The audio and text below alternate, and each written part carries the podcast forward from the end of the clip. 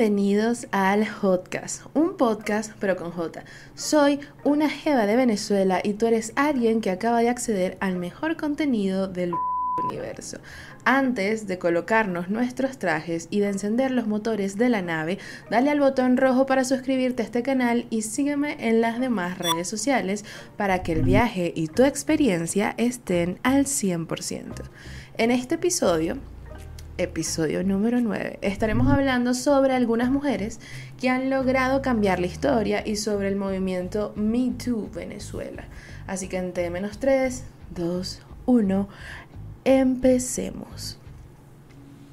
Pues me da mucho gusto volverlos a recibir en este espacio y sí sé que varias eh, semanas han pasado sin subir un nuevo episodio porque a pesar de que quiero mantener la actividad del podcast, necesito hacer episodios que verdaderamente sean importantes.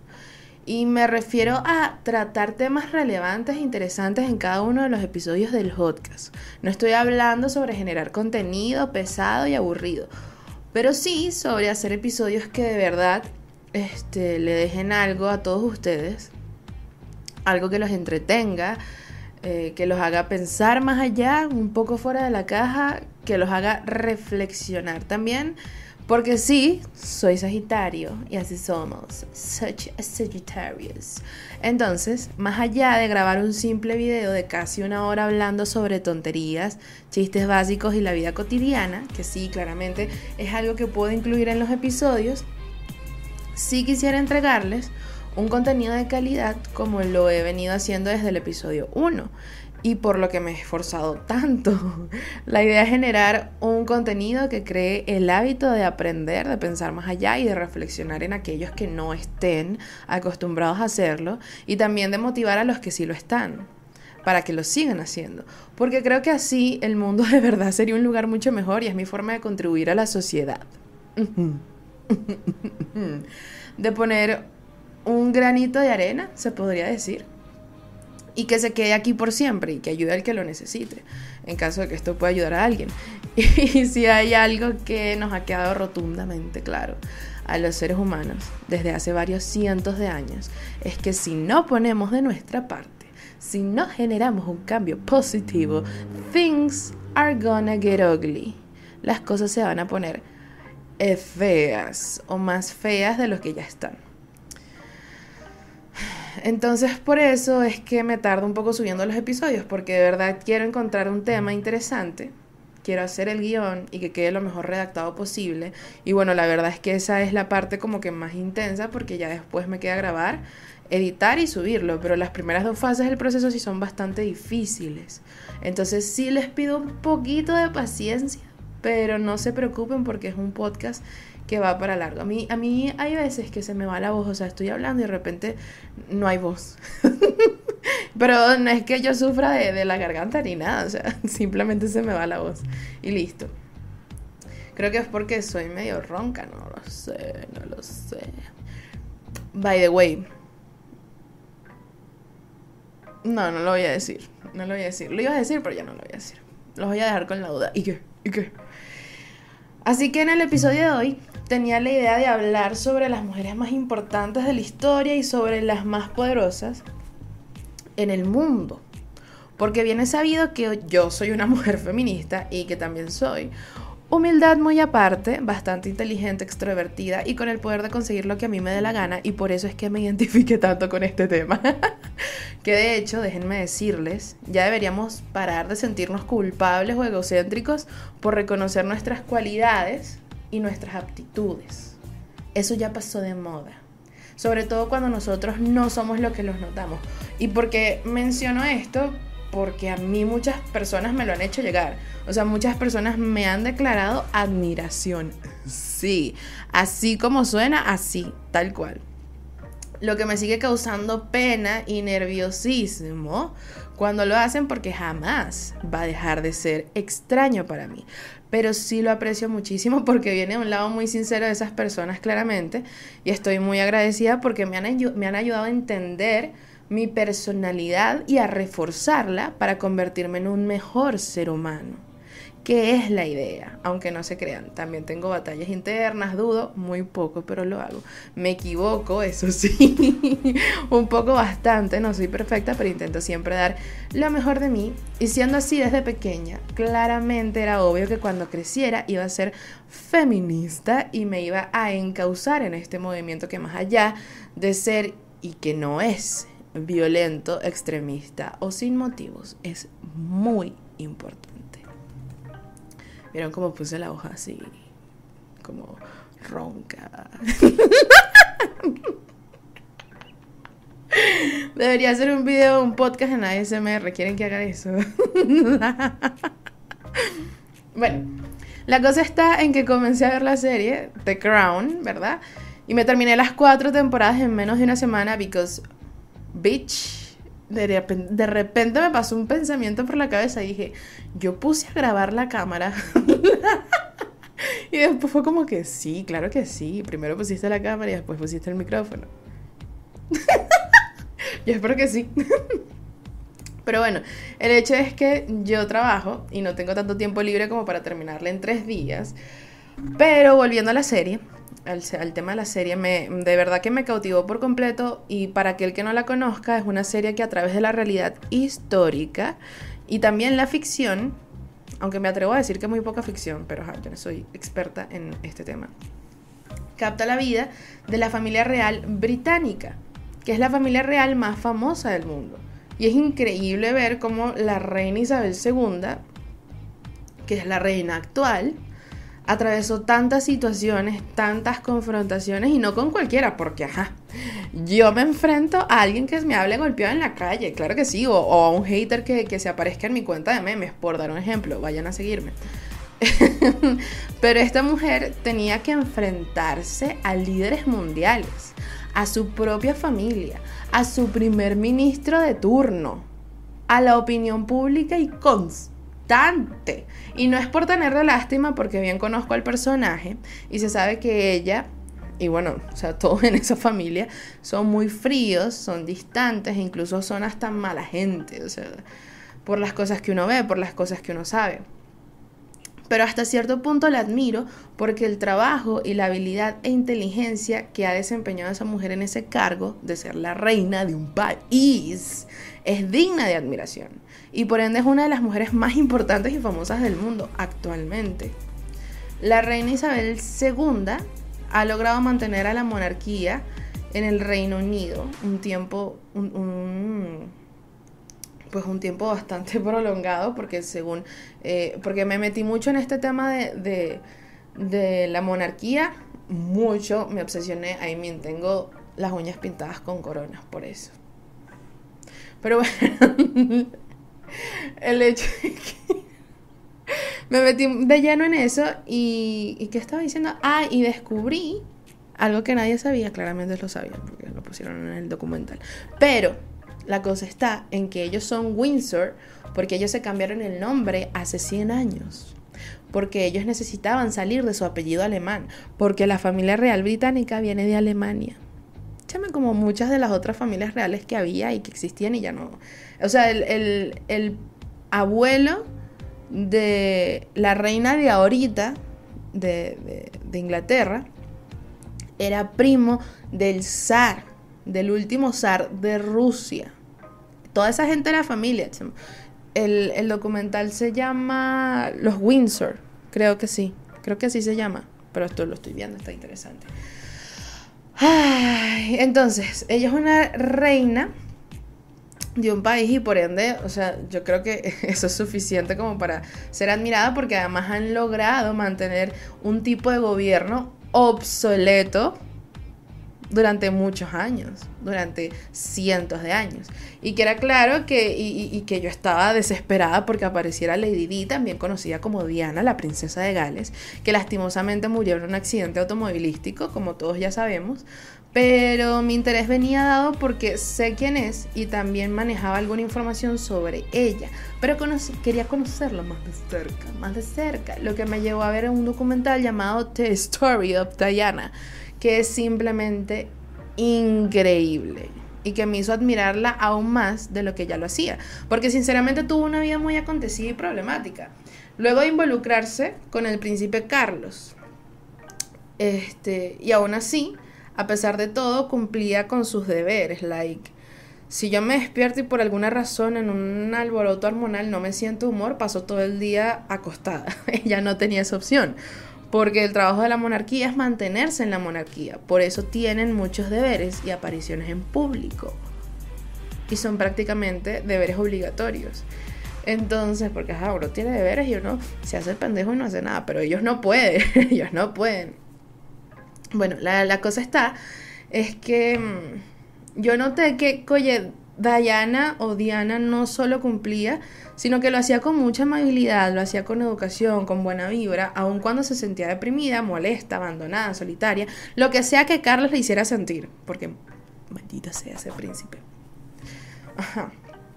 Ella siempre cumplía, que by the way, si pueden ver The Crown o este, y luego, y luego The Story of Diana, háganlo 100% recomendado.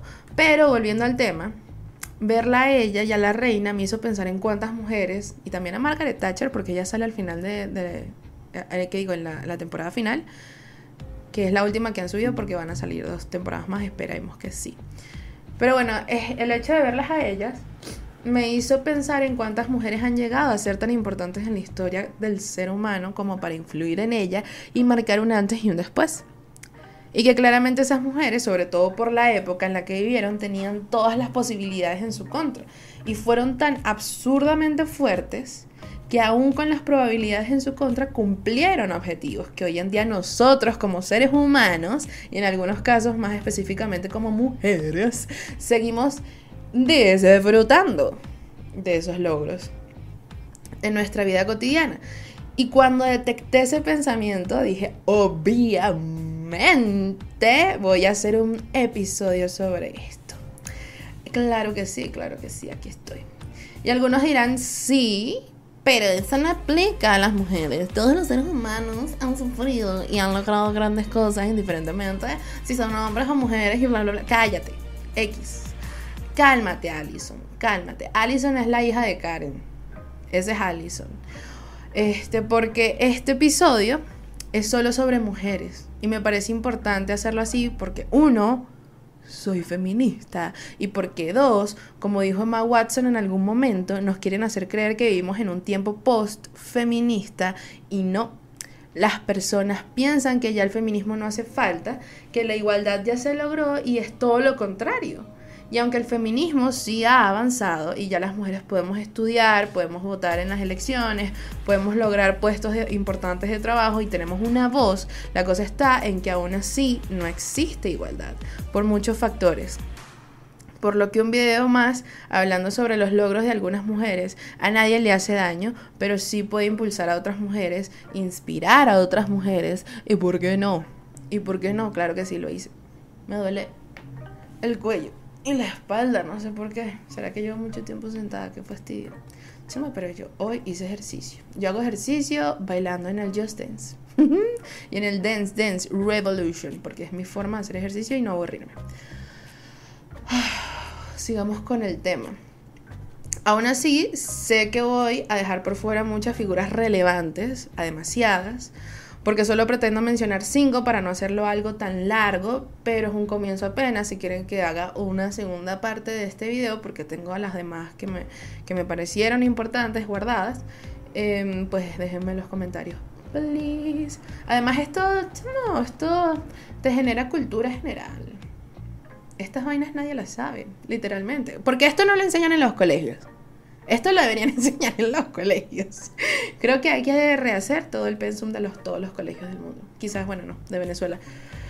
Entonces, según un sondeo de la revista BBC History, se determinaron varias de estas mujeres como las más influyentes en el mundo, ya que sus acciones tuvieron un impacto en la historia del ser humano. Y además me tomé la libertad de incluir algunas más, así que empecemos. Nuestra primera invitada el día de hoy es Emmeline Pankhurst. Cabe acotar que este, las enumeré y las organicé eh, según su fecha de nacimiento, desde la más viejita, no quería decir eso, pero ya hasta la más actual. Pero, pero ahí vamos. Emmeline Pankhurst nace en Manchester, Reino Unido, en el año de 1858. Hace nada. Desempeñó el papel de reformista social y así fundó la Unión Social y Política de Mujeres para hacer campaña para el voto parlamentario de las mujeres en Reino Unido. Pues claramente no es un misterio que las mujeres antes no podían votar ni hacer nada. Hechos y no palabras. Esa fue su consigna, que de hecho es una consigna que seguimos usando las mujeres, si lo piensan bien. Yo siempre digo, de hecho yo siempre digo mucho mucho la palabra hecho, empezando por ahí. Y siempre he dicho que no, que a mí las disculpas no me sirven, porque son palabras y no me sirven que me las escriban o que me las mandes por, por voices ni siquiera. Yo necesito acciones. Entonces eso es algo parecido a hechos y no palabras. Esta fue la señora que quizás eso se usaba en el, en el lenguaje popular de, de de esa época, de ese país, pero ella lo, transformó en una consigna. O sea, ok. Era una líder carismática y una oradora poderosa, por lo que incitó a miles de mujeres a que demandaran y no pidieran cortésmente su derecho democrático en un movimiento masivo que no ha tenido paralelo en la historia británica, hablando de, de Gran Bretaña. Pankhurst siempre estuvo en medio de la lucha y soportó 13 encarcelamientos. 13. Su nombre y causa se hicieron conocidos en todo el mundo. ¿Saben qué es soportar 13 encarcelamientos? Claramente no. Claramente no lo saben. Y yo tampoco lo sé ni no lo quiero saber tampoco.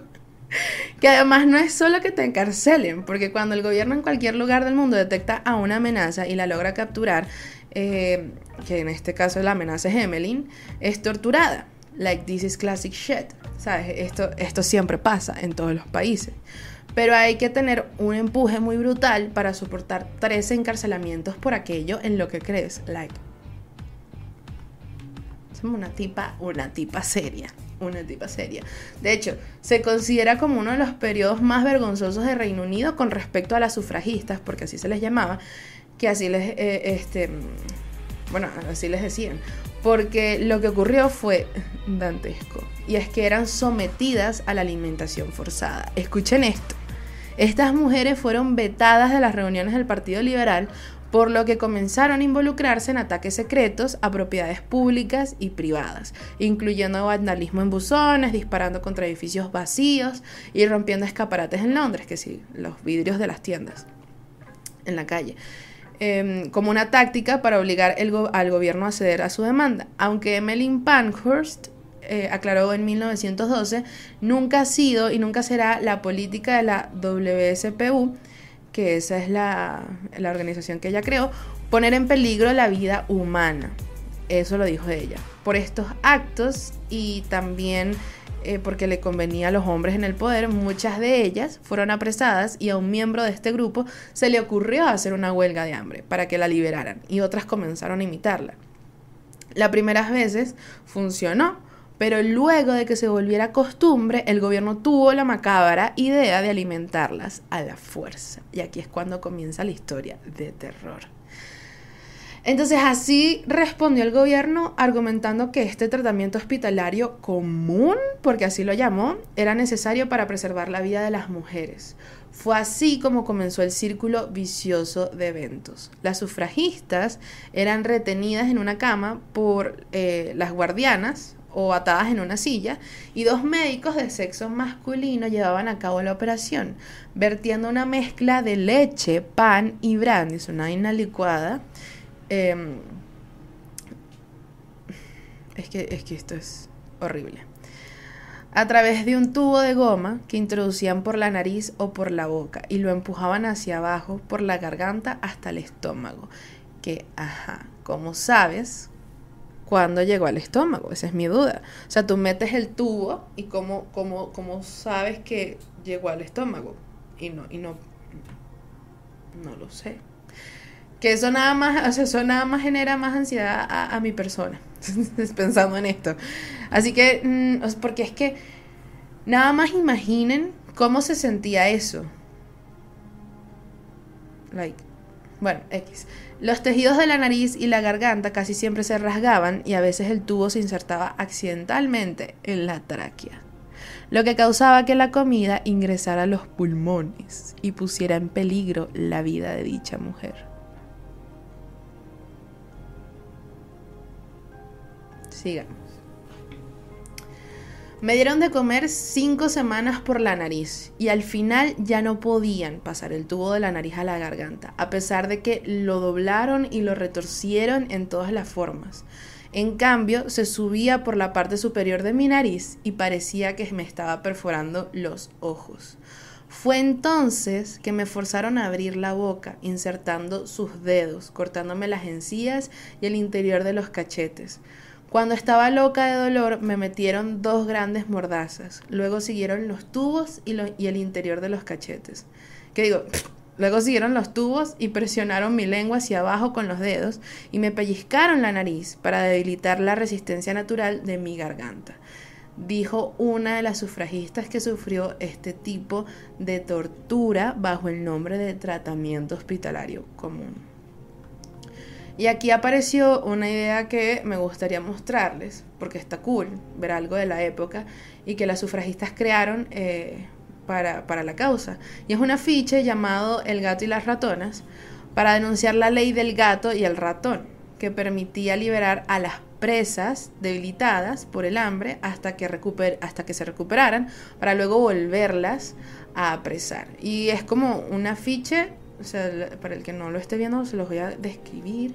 Es un afiche verde eh, que en el centro tiene como un dibujo dentro de un círculo de un gato eh, con una cara de maldito que representaba al gobierno y, bueno, y a todos los hombres, la verdad, que, no, que estaban en contra de estas mujeres, y a una sufragista en la boca del gato doblada de una forma como si estuviese casi que el cuerpo separado del torso de las piernas, horrible.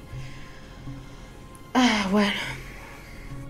Eh, eh, es pesada la información. Ocurre que Emmeline agregó el sueño a su negativa de comer y beber, así que fue liberada de Macrada después de solo cuatro días, pues las autoridades nunca se atrevieron a alimentarla por la fuerza, por temor a convertirla en mártir.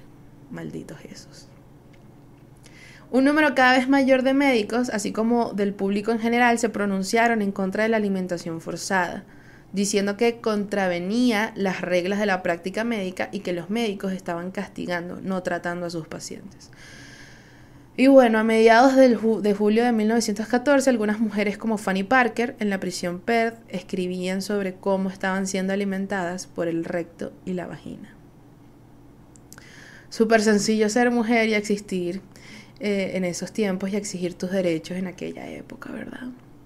Pero este movimiento y muchos otros, porque esto ocurrió en distintas partes del mundo y creo que es algo que sigue, se sigue luchando en algunas, eh, igual lo que, lo que iba a decir es que, lo que hicieron estas mujeres ayudó a pesar eh, de, de, todo el sufrimiento, ¿sabes? Para que nos tomaran como seres humanos, como pares, porque antes no éramos seres humanos, antes no clasificábamos como seres humanos.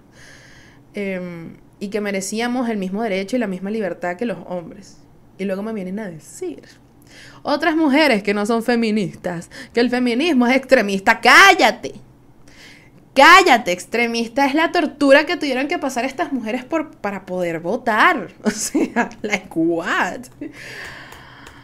Ah, entonces a la siguiente invitada, por favor, para borrar esta, esta que, que es que todas sufrieron, o sea, a todas las a todas las maltrataron, pero bueno. Ahora viene nuestra segunda invitada, que es Marie Curie, y me imagino que muchos le, conocerán el nombre. Ella nace en 1867 en Varsovia, Polonia. Sí, sí. Estudió física en la Universidad de París y ahí, ahí conoció a su futuro colaborador de investigaciones y esposo Pierre. Ese nombre me gusta. Además, ella cambió el mundo no una, sino dos veces, fundando la nueva ciencia de la radioactividad. Incluso el nombre fue inventado por ella, cuyos descubrimientos produjeron curas efectivas para el cáncer y descubriendo además dos, nuevos elementos en la tabla periódica, el radio y el polonio. El último lo nombró por su eh, lugar de nacimiento. Fue la primera mujer que ganó un premio Nobel la primera profesora de la Universidad de París y la primera persona que ha ganado un segundo premio Nobel. Y digo persona porque eh, entre, entre hombres y mujeres, ella fue la primera persona que ganó el segundo premio, un segundo premio Nobel. Cuando su esposo murió, Marie Curie juntó una pequeña fortuna en Estados Unidos y Europa para fundar laboratorios y para desarrollar tratamientos para el cáncer. Y por si alguien se lo pregunta, claramente las probabilidades siempre estaban en su contra. En Polonia, su familia patriota sufrió bajo el régimen ruso y en Francia fue vista con sospecha por ser extranjera. Y por supuesto, a donde quiera que iba, era discriminada por ser mujer. Sorpresa no es. Como dato interesante sobre Marie Curie, encontré que ella logró escandalizar al comité del Nobel, lleno de hombres barbudos y estirados, lo que me causa mucha gracia, claramente, porque cuando ella estaba nada de recibir su segundo premio Nobel, el premio, el premio, el primer premio que ella recibió fue por física y este era por química, lo que era algo único, dos premios y además en ciencias diferentes para una misma persona. El comité le invitó a Estocolmo a la, a la ceremonia de premiación y a la cena con el rey en Suecia, lo que es costumbre. Pero, pero surgió la noticia de que Madame Curie tenía un romance con un hombre joven, alto, inteligente y casado, que además fue estudiante de su esposo, que tenía un matrimonio muy infeliz. Y a pesar de los esfuerzos que hicieron para mantener todo en secreto, la esposa de este geo los expuso públicamente porque encontró las cartas que se mandaban. Que claramente hice mi trabajo y encontré parte de esas cartas. Paul, se llama Paul, el geo que, que andaba diamante con Madame Curie, le decía, tiemblo de impaciencia al pensar que finalmente te veré y te diré cuánto te he extrañado. Te beso tiernamente mientras espero que sea mañana. Y Curie le respondía, asegúrate de que nadie te esté siguiendo cuando vengas a verme. me encanta, me encanta, me encanta. Esta, esta, esta, me encanta. Llama. Llama, esta mujer tuvo un romance que escandalizó a un país y a una comunidad científica. Lo que me parece absurdamente cool e interesante. Pero eso soy yo siendo such a Sagitario. Así, así que tres días antes de que Marie Curie recibiera su, su, eh, su segundo premio Nobel, y aquí vino un metiche perteneciente al gremio científico que le escribió a Marie, porque aquí todo era carta para allá, carta para acá, carta para allá, telegrama, no sé qué. Entonces este imbécil, este chismoso, este envidioso le escribió a Madame Curie, le ruego que se quede en Francia. Nadie puede calcular lo que podría pasar aquí. Espero que mande un telegrama que diga que no quiere aceptar el premio, antes de que en el juicio se demuestre que las acusaciones en su contra tienen fundamento, porque esa gente temía que en plena situación de la ceremonia alguien fuese a decir a, quién le importa. Y entonces, ya, ella le contestó. El premio me lo dieron por el descubrimiento del radio y el polonio. Creo que no hay ninguna conexión entre mi trabajo científico y los hechos de mi vida privada. ¡Cállate! Imbécil, chismoso, envidioso, metiche. Y Albert Einstein le dijo a Curie en una carta Ve a Estocolmo. Estoy convencido de que debes despreciar este alboroto. Si la chusma sigue molestándote, deja de leer esas estupideces. Déjasela a las víboras para las que fueron escritas. Albert Einstein casi que el mejor amigo de Madame Curie la apoyaba en todo este desastre. Me encanta, soy fan. De hecho, aquí les dejo las fotos donde salen Madame Curie, Albert Einstein y el esposo de Madame Curie, que a todas estas, aquí importa, pero esto es demasiado interesante. Yo fui feliz cuando leí esto. Ok, entonces ya así lo hizo. Madame Curie, desafiante, se presentó a recibir su premio por sus descubrimientos y no hubo ningún incidente durante la ceremonia. Después se sentó junto al rey de Suecia a comer los 11 platos que le sirvieron sin ningún problema. Para el metiche que le mandó esa carta a Madame Curie. Pero y aquí viene la parte triste, me pongo seria. La ansiedad por todo el escándalo, porque fue un escándalo internacional donde llamaban a Madame Curie una vagabunda, o sea, cosas así internacionalmente. Lastimosamente, toda esta ansiedad y todo este escándalo arruinó la relación y el romance que ella tenía con este Geo. Y aunque él se divorció de su esposa y seguía en contacto con Madame Curie, solo hablaban sobre asuntos científicos, ya no eran pareja. Que me pareció interesante y lo tenía que contar, claramente. Pasemos a la siguiente invitada. Coco Chanel. Coco Chanel. ¿Qué digo? Tercera invitada. Coco Chanel. Nace en Saumur, Francia, en el año 1883 y si hay alguien que marcó un antes y un después en el mundo de la, moda fue esta Jeva. Durante la Primera Guerra Mundial dejó de lado los extravagantes y elaborados vestidos femeninos y adaptó prendas tradicionalmente masculinas con un estilo sencillo y cómodo. Yo vi un documental sobre ella y literalmente todas las mujeres se vestían con, con unos vestidos gigantes o unos vestidos todos incómodos, horribles y ella agarró, se puso un blazer, se puso unos pantalones hasta el talón y chama, comodidad. Yo ahorita estoy vestida así, lo más probable es por eh, la iniciativa que tuvo Coco Chanel. Yo me he visto como un niño, les diré. y eso es gracias a ella. Y soy feliz así y le agradezco mucho. Eh, también desarrolló líneas de bolsos, perfumes, sombreros y joyas porque chama, diversa, chama, emprendedora. Además, es la única diseñadora de modas que figura en la lista de las 100 personas más influyentes del siglo XX de la revista Times. Y de ella no tengo como un chisme así. Yo vi un documental sobre ella que está en YouTube. Lo pueden buscar, aunque creo que está en inglés. No sé si está subtitulado. Eh, y ella, por todo este tema de que vivió en la, en la en la, en la Primera Guerra Mundial, en la Segunda Guerra Mundial, no sé. Ella tenía como que sospechas de que era nazi porque se juntaba con esa gente, pero amigos, ella solo estaba intentando sobrevivir a la época. Y creo que cualquier mujer inteligente hubiese intentado sobrevivir a esa época. No la juzgo, tuvo sus razones, whatever. Yo soy negra, yo puedo decir lo que quiera. Pasemos a la siguiente mujer invitada el día de hoy, a la cuarta se llama Hedy Lamar. Nace en Viena en 1914, ya estamos un poco más para acá, ya estamos un poco más para acá, ya no es 1800, ya es 1914. Era una, actriz austriaca perteneciente al Olimpo de Hollywood, considerada una sex symbol. Em, era, era hermosa, aquí les dejo una foto. Su carrera principal era la actuación, pero su auténtica pasión era ser inventora. Esto a mí me pareció increíble y no lo sabía.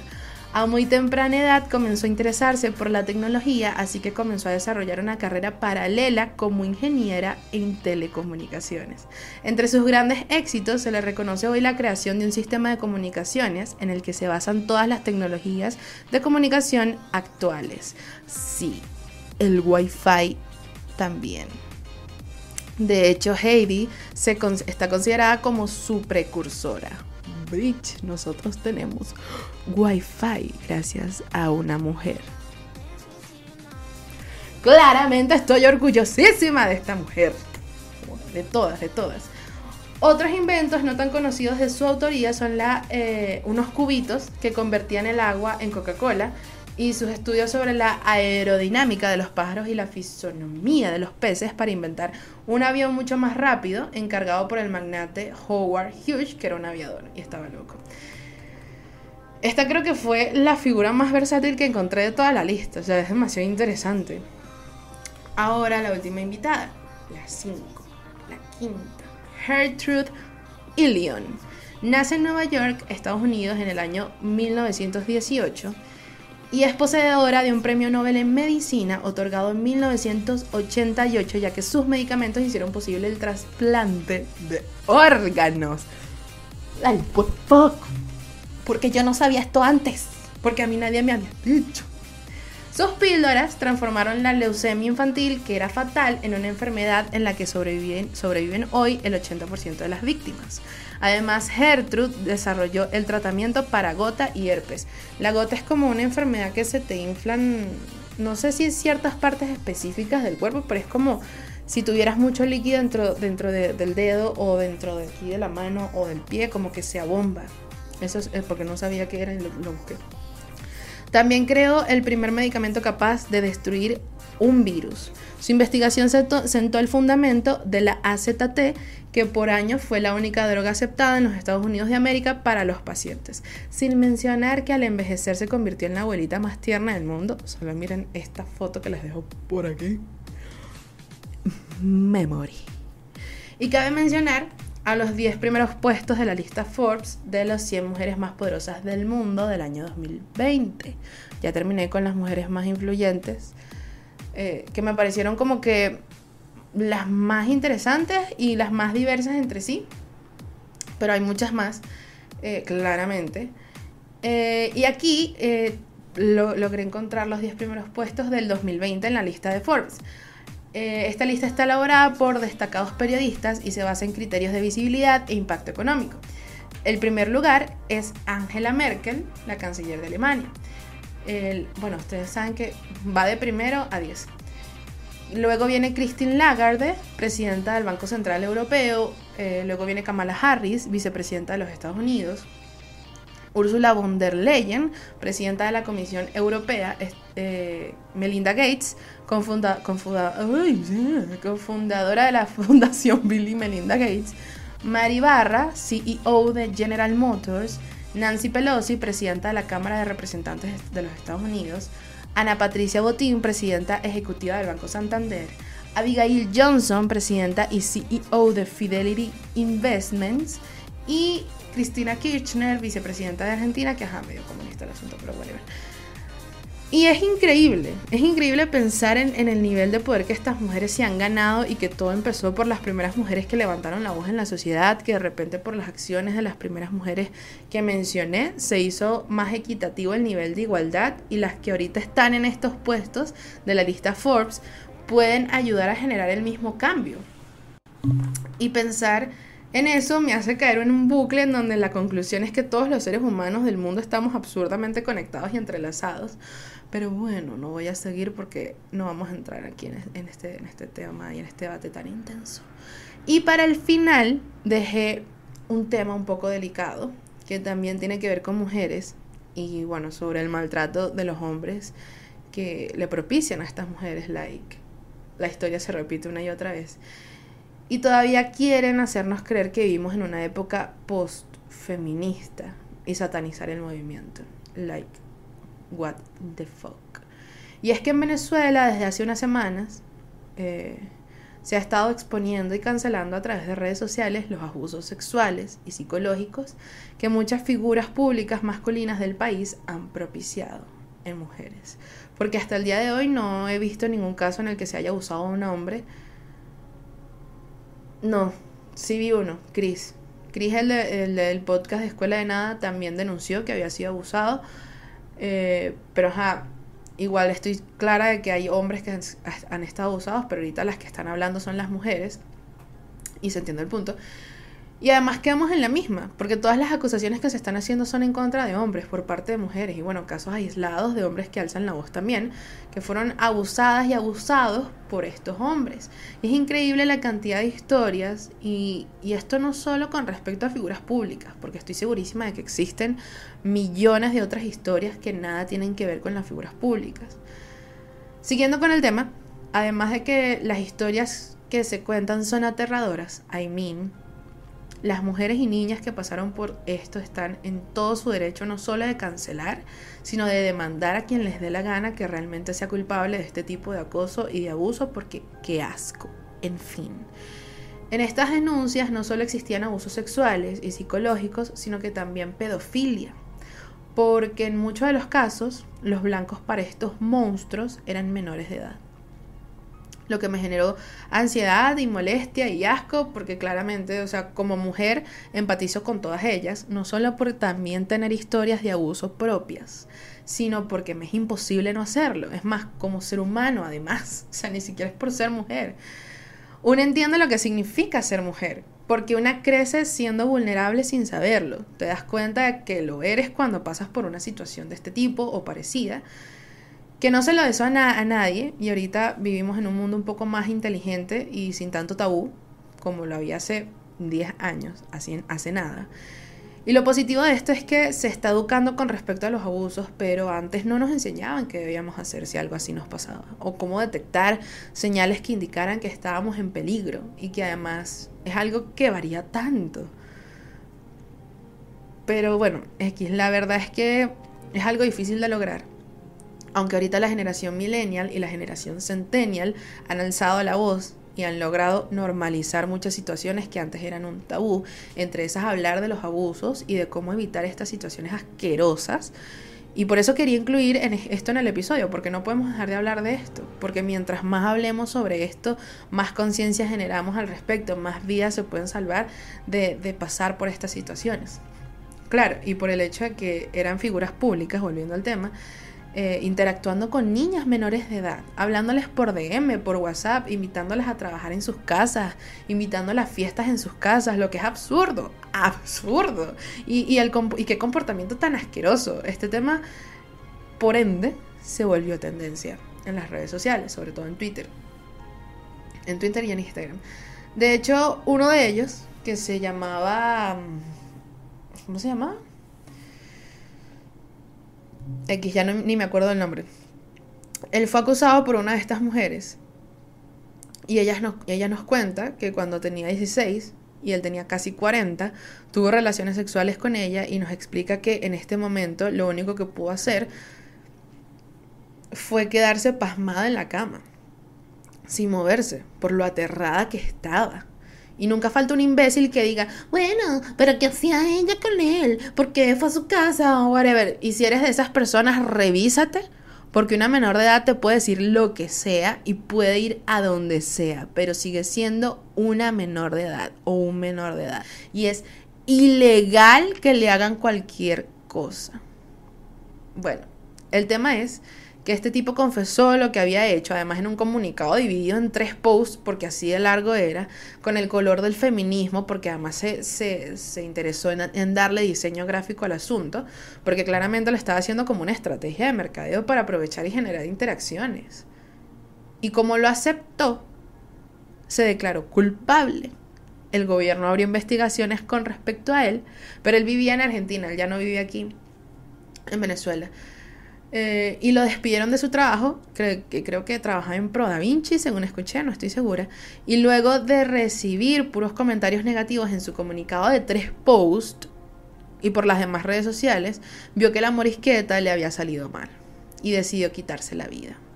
Porque los demás nos enteramos eh, de lo que era y él pudo seguir viviendo muy tranquilamente muchos años después de lo que hizo, sabiendo lo que había hecho, pero no podía seguir viviendo de la misma forma cuando todos los demás nos enteramos de qué clase de monstruo era.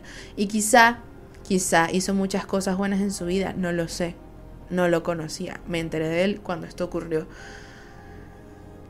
Pero para mí el hecho de que decidiera tener relaciones sexuales sin consenso y además con una menor de edad significa que él netamente era un monstruo y además un motivo de vergüenza para mi país y un cobarde porque no quiso afrontar las consecuencias de sus actos.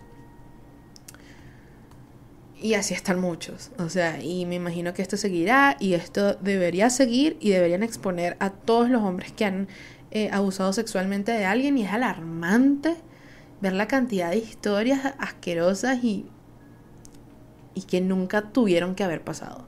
Si a alguien le parece que el feminismo no es necesario el día de hoy,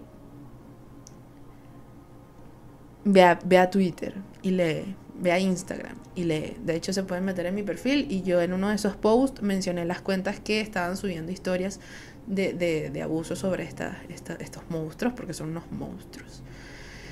Y bueno, una vez terminado el viaje, quiero dejarlos con la siguiente pregunta. Pero antes recuerden suscribirse al canal y seguirme en las otras redes sociales. Ahora bien, la pregunta es la siguiente. Luego de haber escuchado todo lo que te expliqué, ¿piensas que el feminismo no es necesario?